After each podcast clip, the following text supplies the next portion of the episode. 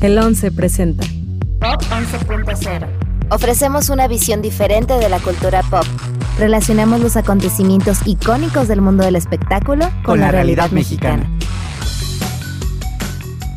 Hola a todas y a todos y bienvenidos de regreso a Pop 11.0, un programa original de Canal 11 Digital. Este es un espacio en donde hablaremos de nuestra verdadera pasión, ya saben, la cultura pop, y el cómo los acontecimientos recientes pero también históricos del mundo de la farándula se relacionan con nuestra realidad y contexto mexicano. Yo soy Alessandra Santamaría. Hola Ale, y yo soy Rodrigo García. Es un placer estar de nuevo con ustedes y muchas gracias por todo su apoyo y sus amables comentarios sobre el episodio pasado. Estamos igual de emocionados y emocionadas por este proyecto y tenemos muchos, muchos temas buenos sobre la mesa. Antes de empezar, les recordamos que si tienen ideas, comentarios, sugerencias sobre el podcast y próximos episodios, nos los pueden hacer llegar a la dirección de correo electrónico msantamaria.canal11.ipn.mx. Recuerden, como siempre, que este espacio es de ustedes y para ustedes. El día de hoy vamos a discutir a Eisa González, la actriz mexicana, y esta necesidad, este hábito misógino que tenemos como sociedad, incluyendo nosotras mismas las mujeres, de antagonizar a otras mujeres en posiciones de éxito. Aquí les va el contexto. Eisa González es una cantante y actriz mexicana que saltó a la fama por la telenovela juvenil Lola, Érase una vez, de Televisa en 2007. Rodrigo, no sé si te tocó ver la novela, pero fue un hit aquí en México. Creo que sí, tenía yo como unos 12, 10 años y fue una gran novela porque hace mucho no se producía contenido juvenil en Televisa. Fue una adaptación, de hecho, de la telenovela, eh, telenovela perdón, infantil Floricienta, Argentina. Y luego esto, esto siguió sucediendo en la televisión mexicana. Empezaron a hacer adaptaciones de algunos programas argentinos y viceversa. Y bueno, así fue como Isa González entró al mundo del, del espectáculo de manera oficial. Unos años después se mudó a Estados Unidos y empezó a construir una carrera artística en nuestro vecino del norte. No sé si recuerdas, Ale, que en 2013 fue un boom porque estuvo relacionada románticamente con el actor australiano Liam Hemsworth, que si no lo recuerdan fue la pareja de la cantante Miley Cyrus durante una década y fue a partir de ese momento que sus antiguas fanáticas y fanáticos de México se percataron que, primero, Eisa estaba llamando muchísimo la atención en Estados Unidos y, en segundo lugar, que había alterado considerablemente su físico, es decir, un pequeño retoque por aquí, otro por aquí, cirugía por aquí, entonces se tuneó. Así es. Y la carrera de Isa González siguió mejorando con el paso de los años, pero a pesar de que consiguió papeles en películas de aclamados directores y en compañía de otros actores y actrices muy reconocidas como Baby Driver, que estuvo muy buena en mi opinión y fue nominada a varios premios, Descuida yo te cuido, que se estrenó recientemente, muy buena la película, y Godzilla vs. King Kong, que se va a estrenar dentro de poco, las y los mexicanos no dejan de decir que su fama se debe únicamente a la las cirugías estéticas y a los hombres con los que ha estado involucrada. Así es, Ale. De hecho, es imposible olvidar que en los premios Oscar de 2018, Eisa se presentó en un vestido entalladísimo de color amarillo. Y pues bueno, mientras en Estados Unidos causó furor y la gente reaccionaba con un qué guapísima. ¿Quién es la chica del vestido amarillo? Es mexicana.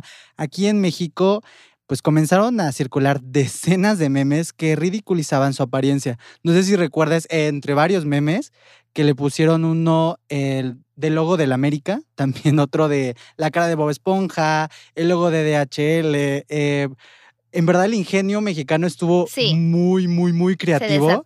porque hasta los Minions y color de Power Rangers, eh, la cara de Piolín, o sea, varios, varias imágenes que, pues bueno, se burlaban un poco de, de su vestimenta y ahí en este ejemplo podemos ver perfectamente la frase célebre, el peor enemigo de un mexicano siempre será otro mexicano. Bueno, se dice por ahí. Y el 17 de febrero, que fue hace un par de semanas, Eisa asistió al programa de entrevistas de Jimmy Kimmel para promocionar justo este proyecto que acabamos de mencionar, Descuida, yo te cuido. Eh, un medio sobre noticias de la farándula subió una imagen de la actriz arribando al estacionamiento del estudio de grabación y en los comentarios de la imagen una mujer escribió en inglés adivinen quién alertó a los paparazzi, alegando que había sido la misma Eisa quien llamó a los medios. Eisa González entonces decidió responder a la mujer con el siguiente mensaje y aquí estoy citando. Hola Inda, leyendo el sarcasmo en tu mensaje sentí la necesidad de contestar a tu pregunta. Nunca, en toda mi carrera, he alertado a un paparazzi, al grado que alentaría a cualquier paparazzi a hablar para demostrar si dicha acción ha acontecido. No tengo nada de qué preocuparme y te recomendaría no creer todo lo que lees en sitios de chisme. Su única intención es vender, sin importar el costo. Me gusta vivir mi vida lo más privada posible por el resto de mi vida. No sé si lo sabes, pero los paparazzi ganan dinero tomando fotos. Por eso se estacionan afuera de nuestras casas y nos siguen hasta que consiguen una imagen. De nuevo, nada que ocultar. Pero no permitiré que tú o nadie me difamen por medio de algo que fue inventado para victimizar a su hombre favorito y pintar como villana a una mujer que ha estado trabajando desde que es una niña por una narrativa más jugosa. No necesito un hombre o fotos para tener una carrera. He trabajado muy duro para estar donde estoy. Que tengas un lindo jueves. ¿Qué tal? Fuertes, muy fuertes declaraciones de Isa y creo que es la conclusión perfecta para la introducción del tema del día de hoy. Lo que vemos aquí en el constante odio y criticismo que la sociedad mexicana le ha dirigido a la actriz es fruto de dos fenómenos, como lo mencionamos hace un momento, que el peor enemigo de un mexicano siempre será otro mexicano.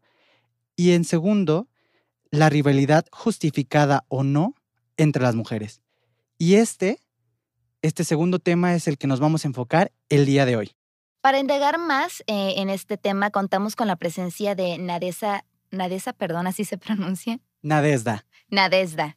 Nadesda Rosas Rojas, psicóloga, terapeuta es un verdadero placer tenerte con nosotros aquí, Nade. Bienvenida y perdona. el nombre, perdona por, por ese pequeño error.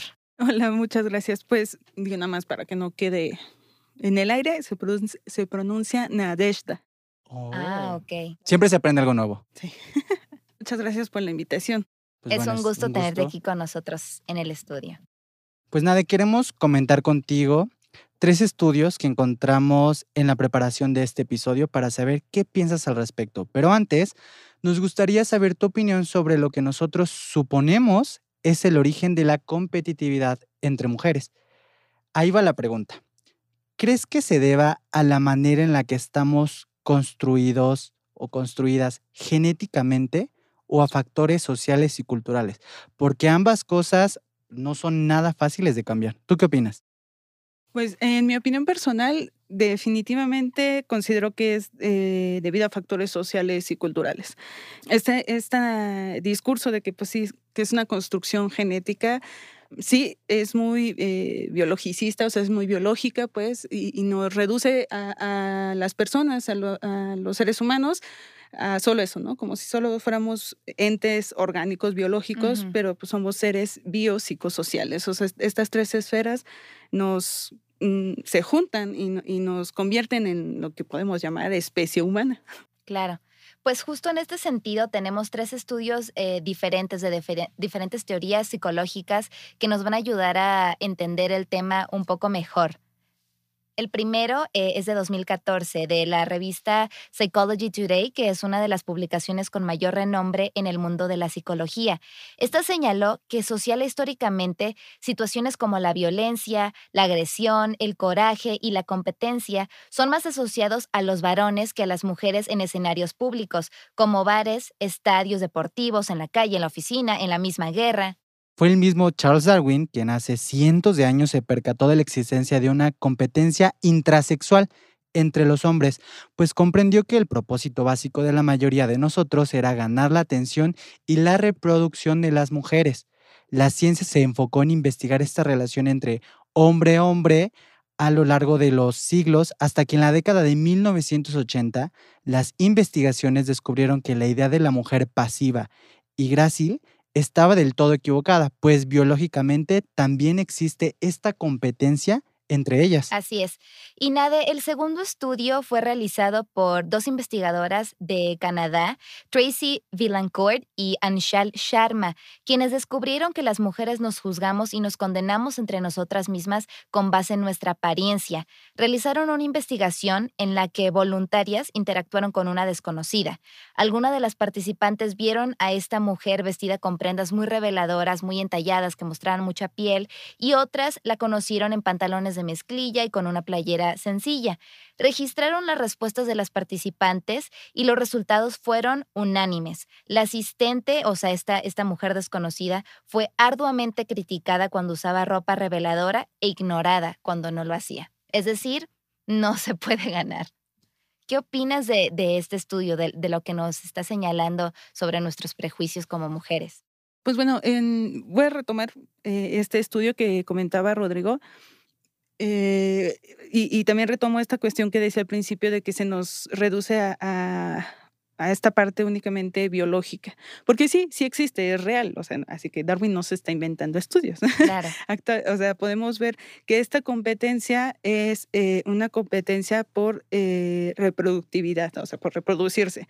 Y lo vemos más en, lo voy a decir mis palabras, animales no humanos, o sea, em, animales silvestres como leones, tigres, ¿no?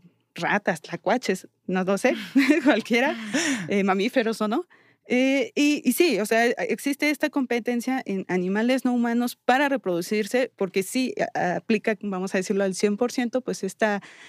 Eh, por mera supervivencia. Ajá, por supervivencia, exacto. ¿no? E instinto, ¿no? Por selección natural. Ok. Justo lo que decía Darwin, ¿no? La, supervivencia del más apto, pues es debido a, pues sí, que tiene todas las, las, capacidades. Entonces, por eso también en estas manadas de, de animales eh, existen jerarquías verticales, ¿no? Donde está el macho o hembra alfa. Es cierto, o sea, puede ser macho o hembra alfa dependiendo de la especie también, ¿no? En algunos simios son hembras, en, en otras son los machos, o sea, depende. Y justo esta, o sea, este otro estudio, pues me hace un poco más de sentido, porque exactamente eh, está reflejando ya la cuestión social, ¿no? No, no, no nos reduce únicamente como a a esta parte biológica por solo reproducirnos, ¿no? sino que justo eh, esta cuestión social de la vestimenta, los mandatos que pueden haber sobre una mujer dependiendo de, la forma en que se vista o, no. Y yo creo que probablemente en este caso lo que pasa es que eh, de manera subconsciente tal vez las mujeres vemos a mujeres que, que usan atuendos muy llamativos, que, que de alguna manera están vistiendo de manera provocadora como una amenaza para nosotras mismas. No, bueno, yo en lo personal no lo llamaría como subconsciente, sino es netamente eh, aprendido. Justo desde el antes de, de, nacer, ¿no? Mientras estamos en el vientre de nuestra madre, se hacen estudios, ¿no? Los ultrasonidos. Y en cuanto se ve que el feto es eh, hembra o macho, hombre o mujer, eh, se le empiezan ya a, comprar cositas azules porque es hombre, eh, cositas rosas porque es niña, ¿no? Se empieza a imponer una mm, forma de ser, de, expresarse desde inclusive antes de nacer. Entonces, eh, igual, ya al nacer, pues igual, ¿no? Tú no juegas con carritos, juegas con muñecas. A mí se me hace muy curioso que ver a niñas de un año, dos años, abrazando a su muñeca y digo, bueno, está jugando con la bebé, jugando con un bebé. Claro. Sí, pero yo creo que ahí, o sea, tú le asignas como un valor, ¿no? Hombre, mujer. Pero ¿qué pasa cuando va más allá y, y le asignas también como adjetivos, ¿no? Por ejemplo, hay otro estudio parecido que justamente apoya la idea que decía Ale de la Universidad de Cornell la cual encuestó a 750 mujeres acerca de sus actitudes y preferencias sexuales. Las participantes leyeron una descripción corta sobre una persona hipotética del mismo sexo. En algunos casos, esta persona había tenido dos parejas sexuales y en otras 20. Los resultados revelaron que la abrumadora mayoría de las participantes, independientemente de su propio nivel de actividad sexual, prefería a la amiga con dos parejas sexuales en lugar de 20. La psicología indica que esto es debido a que las mujeres le temen al estigma social que se asocia con la promiscuidad. Es decir, más allá de que el, azul hombre, rosa mujer, también es corto, fácil, eh, corto, agresivo, corto, pues... Sí, que, que, te dan, te asignan un valor como persona, no solo por tu género, sino por las ideas preconcebidas que tenemos sobre cómo tienes que actuar eh, si formas parte de ese género. En ese sentido, vale la pena preguntarte, Nade, si te orillas más por los estudios de psicología feminista que indican que este sentimiento de competencia entre mujeres es alimentado por mecanismos sociales en lugar de solamente los factores biológicos, porque de acuerdo con esta teoría, las mujeres nacemos y crecemos en una sociedad dominada por hombres, por lo que internalizamos la perspectiva masculina y en ocasiones también la adoptamos como propia, mientras que las mujeres comienzan a considerar el ser deseadas por hombres como el mayor símbolo de fuerza, de valor, de identidad, son impulsadas a competir con otras mujeres por lo que consideran que es un premio. Sí, de hecho, como bien mencionan, no es eh, solo remitirnos a, mm, a, la asignación, a la imposición de un color de acuerdo al sexo, que justamente es esta etiqueta del género, ¿no? Género femenino, género masculino, sino que eh, alrededor del género hay un montón de conductas, actitudes, inclusive emociones que son válidas o no, de acuerdo a el estereotipo de género que eh, se va mandatando o se va enseñando, pues sí, desde la sociedad, ¿no? Como les comentaba, la familia es el primer núcleo donde se enseñan estas, bueno, se enseñan y se van aprendiendo eh, que pues eh, las mujeres se visten de rosa, usan falda y no trepan árboles. Y están dentro de su casa, ¿no? Y los niños, no, ellos pueden salir, vestirse de azul, usar shorts, este, tirarse al piso, trepar árboles, porque los hombres, o más bien el género masculino, desde este estereotipo, eh, son fuertes, son valientes, no le tienen miedo a nada y las niñas, pues no, ¿no? Todo lo contrario, son eh, dóciles, son tranquilas, ¿no? ¿Qué, ¿Qué, es eso de andar gritando? Eh, ¿Qué es eso de andarse trepando en, en árboles? Y exactamente, además esta sociedad no, digo, sí, está dominada por hombres, pero no solo dominada, sino también estructurada y diseñada completamente para pues, su beneficio.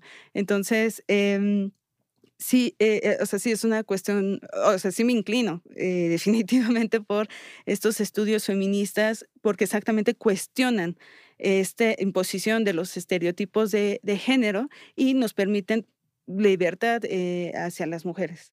Ahorita que dices esta parte de que el mundo es un hombre creado por hombres y para hombres, recuerdo la teoría marxista de la falsa conciencia Marx planteó este escenario. En una fábrica, las y los trabajadores piensan que su peor enemigo es su compañero de trabajo, pues es, pues entre paréntesis, la competencia. Sin embargo, es su falsa conciencia, pues no ven que el verdadero enemigo es el dueño de la fábrica, quien pone a los trabajadores en contra de ellos mismos para someterlos.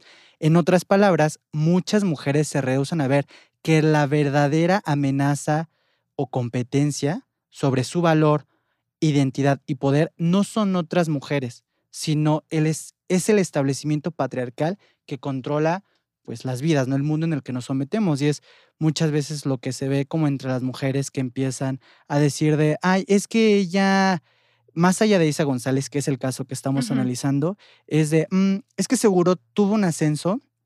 Porque, se acostó con el jefe. Se acostó con el jefe. O es que, ¿sabes qué? Tiene fama porque se operó. Entonces, muchas veces, yo creo que un poco es porque el mundo patriarcal ha obligado que las mujeres tengan que esforzarse el doble o el triple.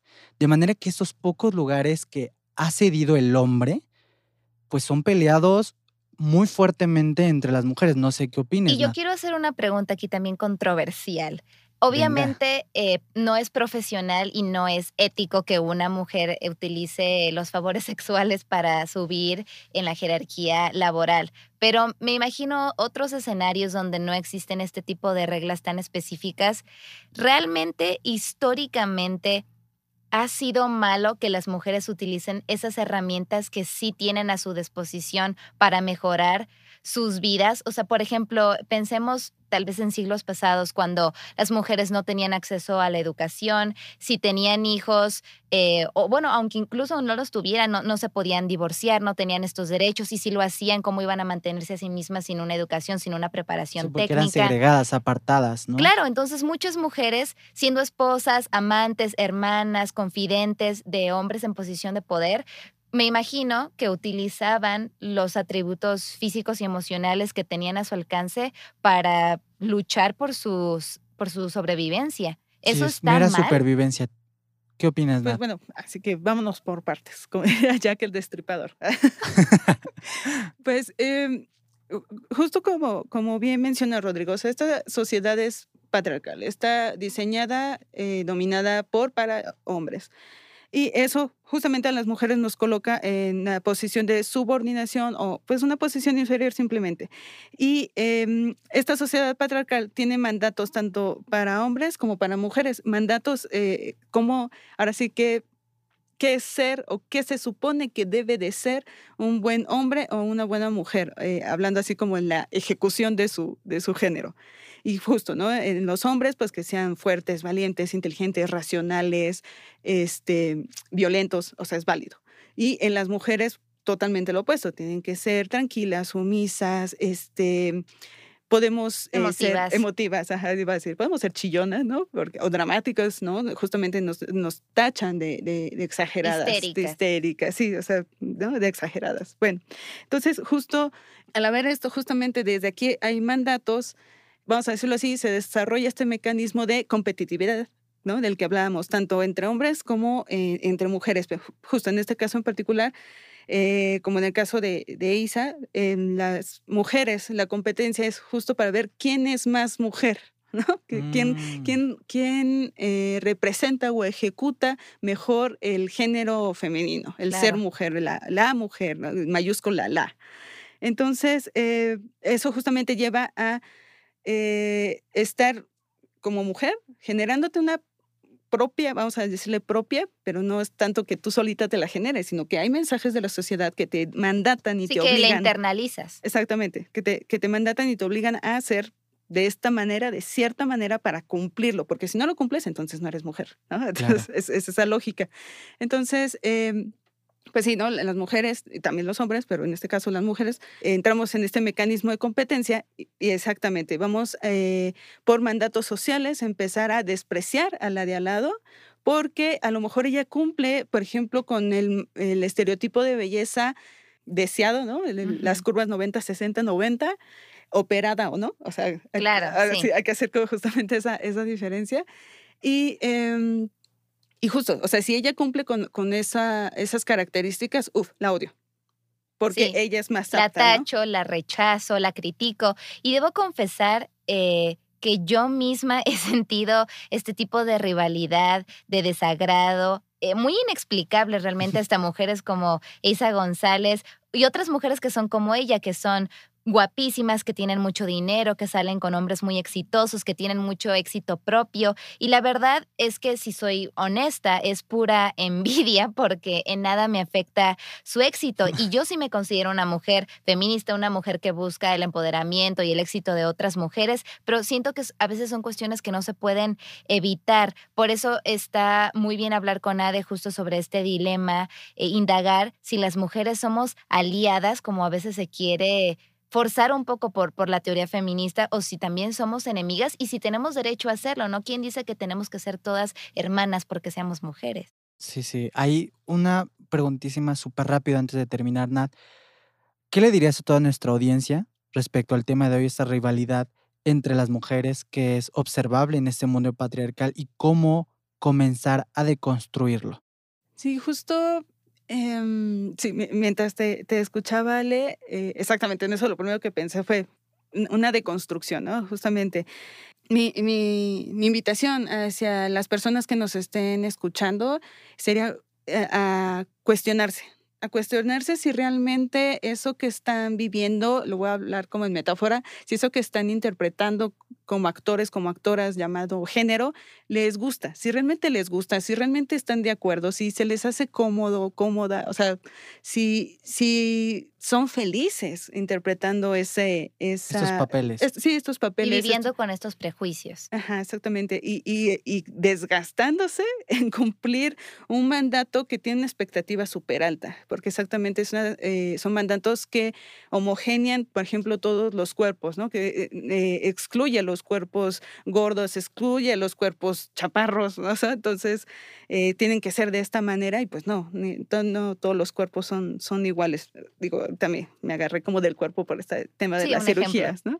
Pero sí es, eh, la invitación sería justo a cuestionar y en caso de que empiecen a cuestionarse, juntarse también con otra gente que, que piense de esta manera, pero sobre todo eh, que busquen este acompañamiento psicoterapéutico, porque de construirse exactamente no es nada fácil. O sea, nacemos con, eh, con esta sociedad sin preguntarnos, ¿no? O sea...